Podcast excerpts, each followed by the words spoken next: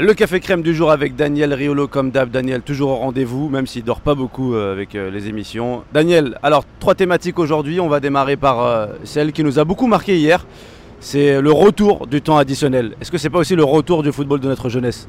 Le retour du temps additionnel, on n'avait jamais eu un, un temps additionnel aussi important. Surtout, c'était toujours 3 minutes. Quand on arrivait à 5, c'était bah, déjà énorme. 6, ça pouvait arriver, mais il fallait vraiment qu'il soit passé quelque chose de grave dans le match. Là, on est à des records. Des, euh, 8 minutes, ça semble un basique. Bon, je parle même pas de ce qui s'est passé dans le match Angleterre-Iran parce que c'est dû à la blessure du gardien. Mais effectivement, globalement, on sent bien qu'il y a quelque chose de nouveau. Bon, c'est les nouvelles consignes de Pierre-Luigi Collina. Euh, tout est décompté, même une célébration de but. Euh, manque maintenant peut-être les infos pour savoir combien de temps on décompte pour une célébration de but, pour une, blessure, pour un remplacement. Euh, remplacement c'était 30 secondes, ça on savait. Mais il y a plein de choses comme ça nouvelles. Alors effectivement, ça fait des matchs plus longs. Euh, je pense que ça surprend les gens. Je ne sais pas trop encore. j'ai du mal à me prononcer. Est-ce que c'est positif, négatif? On se rapproche d'un temps effectif en fait. Euh, bon, on n'en est pas à décompter quand le ballon sort hein, non plus euh, pour les touches et tout ça. C'est le vrai temps effectif, c'est ça, c'est comme au basket. Donc on n'en est pas là.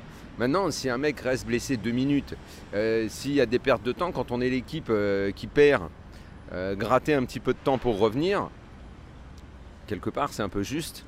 Donc on tend vers une sorte de, justice, de temps à récupérer pour l'équipe qui est menée. On se souvient que ça avait fait beaucoup parler hein, à la fin de la phase de poule euh, du PSG parce qu'eux n'avaient pas gratté de temps additionnel dans leur match contre euh, Haïfa et peut-être ils auraient mis euh, le but euh, qui leur aurait permis de finir premier de la poule. À ce moment-là, on avait parlé, ça nous semblait anodin. Maintenant, quand on voit ce qui se passe dans cette Coupe du Monde, on se dit ah tiens, est-ce que ça va arriver également? Il y a des chances que ça arrive également maintenant à l'UEFA. Euh, affaire à suivre. Euh, bon, euh, moi je trouve pas. euh, Enfin, j'ai pas entendu que beaucoup de personnes aient trouvé ça scandaleux. hein. Euh, J'ai l'impression que tout le monde va peut-être trouver ça normal, quoi. On verra.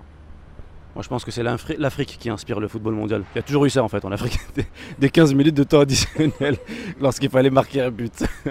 Daniel, euh, l'Angleterre, t'as fait forte impression, je le sais. Alors tu le pensais aussi avant le match et je pense que ça a confirmé euh, ce que tu ressentais sur cette équipe.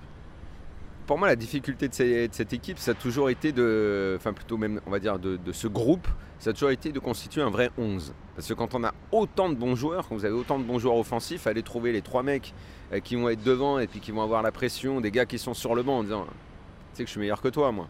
Parce que effectivement, euh, quand tu as un Sterling qui regarde sur le banc, il voit Foden, euh, ça peut faire des débats infinis. Tu imagines, tu as sans arrêt des gens qui doivent dire ah bah, si lui avait joué, si lui. Donc, déjà, le premier travail du coach, c'est de trouver le, le bon 11. Bon, euh, on en a vu un pour ce premier match, il a très bien fonctionné. Il y a des joueurs de talent partout. Euh, le milieu de terrain, la doublette euh, Bellingham-Rice, ça fait forte impression, mais c'est probablement parmi les, la, meilleure doublette au milieu du monde. hein. Il y a plein d'autres sélections à voir, évidemment. Les Allemands sont pas mal dans ce domaine aussi. Euh, Beaucoup de gens vont dire les Anglais c'est très fort, euh, c'était contre l'Iran. Attention, l'Iran n'est pas du tout habitué à prendre des tartes. Ça, ça, 6 buts c'est vraiment beaucoup. Euh, L'autre critique, ça va être euh, ils sont bons partout, mais peut-être que derrière c'est pas aussi fort.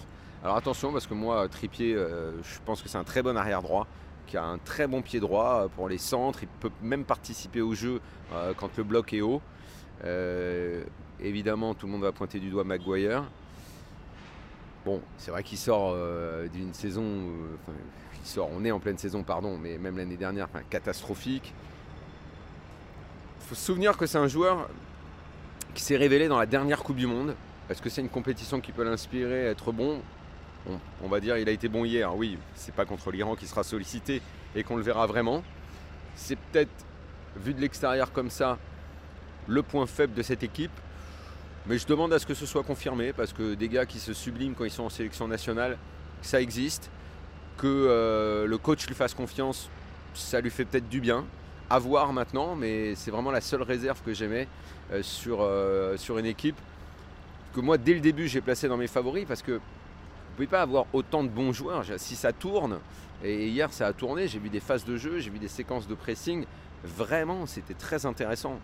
Euh, alors euh, on va avancer doucement avec euh, les, matchs de poule et, voir jusqu'où peut aller cette équipe. Mais franchement, franchement hier c'était impressionnant. Allez, on passe au vif du sujet qui nous concerne le plus.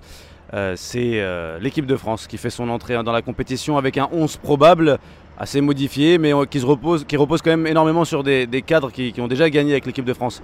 Comment tu sens, toi, cette mixité entre les petits jeunes qui arrivent et les cadres qui sont considérés comme vieillissants, mais qui font encore le travail? Eh bien la vérité c'est que je ne sens rien du tout. J'ai envie de voir contre l'Australie. tout le monde aimerait bien que ça fasse un peu Angleterre-Iran, que dès le début on soit rassuré, mais c'est pas tellement habituel. Euh, de la part des Bleus euh, de, démarrer comme ça en fanfare en mettant un carton. Euh, surtout que les Australiens, c'est un peu difficile à manœuvrer.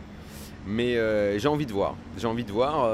Ben, on parlait de Maguire qui peut peut-être être sublimé en équipe nationale. On va voir si Griezmann, qui lui aussi est sur la pente descendante, peut retrouver un, gros niveau avec le maillot bleu. Bon, ça fait un petit moment qu'on l'a pas vu au top, Griezmann.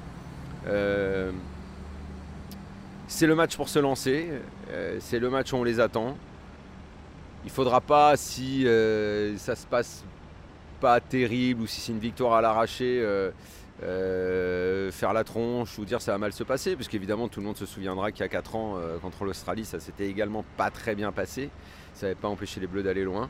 Donc on va voir. Et ce soir, en tout cas, c'est les premiers indicateurs à la compète. Elle est là maintenant. C'est là que ça commence. Et c'est là qu'on va voir vraiment de, quoi cette équipe de France est capable. Après, ça va, la France a le temps de se mettre en, en, patte, puisque le, vrai match vraiment très difficile, c'est contre la Tunisie sur le troisième match. C'est important de le rappeler. Merci Daniel.